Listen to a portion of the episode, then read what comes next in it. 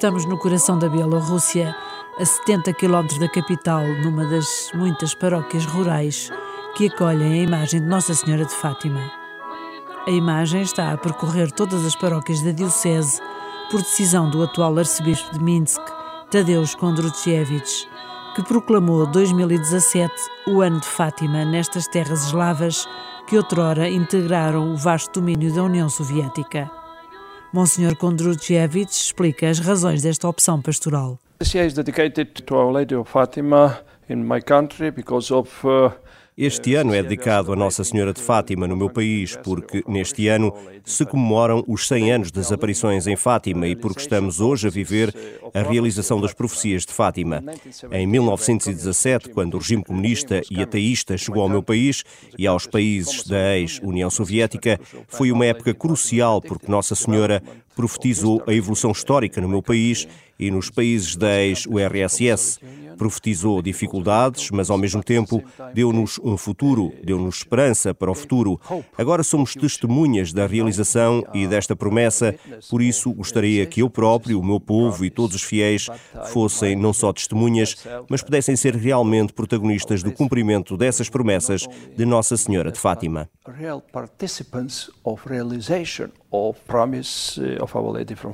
Monsenhor Kondrutievich convidou a reportagem da Renascença a conhecer a realidade católica deste país, profundamente devastado durante a Segunda Guerra Mundial. Nessa altura, a Bielorrússia perdeu um terço da população e mais de metade dos seus recursos económicos, mas não perdeu a fé. Durante 70 anos, a Rússia comunista espalhou o ateísmo nestas terras. Muitas igrejas fecharam, os objetos sagrados foram destruídos e os cristãos perseguidos. Uh, Cresci na União Soviética e sei o que significa viver num regime ateísta onde a religião era proibida. Foi muito difícil para mim estudar na universidade. Comecei na Universidade de Grodno, mas por ser crente tive de sair e fui estudar para a Universidade de Leningrado. Lembro-me bem quando fui entregar os meus documentos na Secretaria da Universidade Técnica. Havia lá muita gente também a entregar os seus papéis. Quando chegou a minha vez, com a letra K do meu apelido de família, entreguei os documentos a uma senhora que, ao vê-los e folheá-los, descobriu lá no meio uma pequena cruz. Não sei como aquela cruz foi ali parar, mas ela devolveu-me tudo e disse: toma os seus documentos e não os mostra a ninguém. Foi impressionante, porque aquele meu primeiro passo na universidade podia ter sido o último, mas não foi assim que aconteceu. Era tudo muito difícil, incluindo conseguir um bom lugar na sociedade. Era o tempo da perseguição, mas muita gente permaneceu fiel. It was time of persecution, but uh, a lot of people they remained faithful. A expressão pública da fé passou a ser proibida e foi nesse contexto que sucessivas gerações de católicos aprenderam a catequese em casa. Não havia sacerdotes, mas muitos fiéis continuavam a reunir-se para rezar. Algumas vezes arriscavam juntar-se numa das poucas igrejas que permaneciam abertas, apesar de não terem padre. Edviga Pasternak hoje com 90 anos, percorria 18 quilómetros a pé até à igreja mais perto para dar catequese às crianças.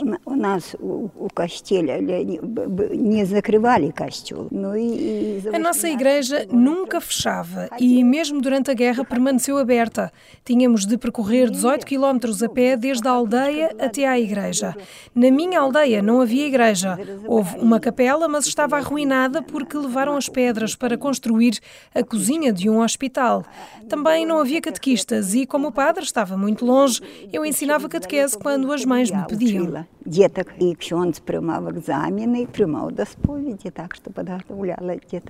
Nesses tempos difíceis, muitas igrejas foram transformadas em salas de espetáculo, armazéns de cereais e pavilhões desportivos. A reportagem da Renascença visitou algumas destas igrejas, agora recuperadas, a própria Catedral de Minsk, durante anos, esteve transformada em ginásio e durante anos os fiéis reuniram-se do lado fora da porta a rezar. It was a gym, yeah. On the day of my nomination of bishop, Sim, era um ginásio. No dia em que soube da minha nomeação para bispo, vim a Minsk, porque na altura morava em Grodno, a 300 quilómetros de distância, para ver a minha catedral e era um ginásio. Tentei entrar, mas uma funcionária não deixou, porque eu não tinha autorização. Explicou-me que lá dentro havia gente a praticar exercícios, mas eu disse-lhe que também gostava de desporto e lá consegui entrar para ver o pouco que ainda restava da antiga catedral e abençoei-a. Mas agora digo, Dantes era um pavilhão desportivo, mas ainda continua a sê-lo, só que de forma espiritual. Um pavilhão desportivo espiritual. As pessoas treinavam aqui o seu corpo, agora treinam a sua alma. Com humor e sentido pragmático, Monsenhor Kondruchievich não tem dúvidas dos efeitos de Fátima na Bielorrússia. Uh, for me it's clear that uh, God is ruling the world para mim é claro que Deus governa o mundo através das profecias de Fátima, sobretudo nestas circunstâncias. É que não fui só testemunha, mas parte ativa destas mudanças. Fui bispo na Bielorrússia entre 1989 e 1991 e comecei a perceber que algo estava a mudar, porque nessa altura foram-nos devolvidas 97 igrejas anteriormente confiscadas e pudemos abrir um seminário em Grodno. Quem poderia imaginar um seminário e mais tarde poder imprimir livros em bielorrusso? Depois enviaram para Moscovo e aconteceu a mesma coisa. Seminário, Faculdade de Teologia Católica, várias editoras, uma rádio, a Caritas, etc foi tudo muito evidente para mim.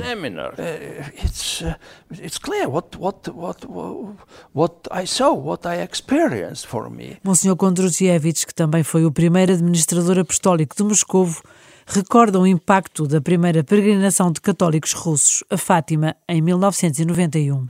In October 1991, small delegation of Catholic faithful from Russia went to Fátima. Em outubro de 1991, uma pequena delegação de fiéis eh, católicos russos foram a Fátima. O embaixador da ex-URSS, que estava então em Portugal, soube da nossa presença e veio ter comigo. Nem sei como é que ele me descobriu, talvez porque todos falavam desse pequeno grupo que tinha vindo da Rússia e até tinha havido uma ligação televisiva entre a Praça Vermelha de Moscou e Fátima. O embaixador disse-me: Eu não acredito em Deus, mas há algo de verdade nesta profecia de Fátima, porque como é que estes três pastorinhos, que não eram educados, não sabiam ler nem escrever, nunca tinham ouvido falar da Rússia, nem sabiam nada de geografia, mas previram a conversão e nós assistimos a isso. Tudo isto é muito importante. Por isso estou grato a Nossa Senhora de Fátima e rezo-lhe sempre pelo facto das suas promessas se terem cumprido. Grateful to her and always pray her that uh, her prophecy really would be fulfilled. Agora que o conteúdo do segredo de Fátima já foi revelado, a atualidade mantém-se, como bem explicou a irmã Lúcia. This prophecy of Our Lady not only as profecias de Nossa Senhora não se referem apenas aos países de leste, nem aos países da Europa Central, onde vigorou o regime comunista durante 70 anos, mas dizem respeito ao mundo inteiro. Lembro-me sempre do que me disse a irmã Lúcia num dos vários encontros que tive com ela. Na mensagem de Fátima, temos de entender a palavra Rússia como referente a todo o mundo, porque o pecado não tem nacionalidade. Por isso, nunca me canso de repetir estas palavras. O pecado não tem nacionalidade. Ou seja, todas as pessoas de todas as nacionalidades e países devem converter-se e rezar. And all people for uh, different nationalities, different countries, uh, they have to repent, they have to pray.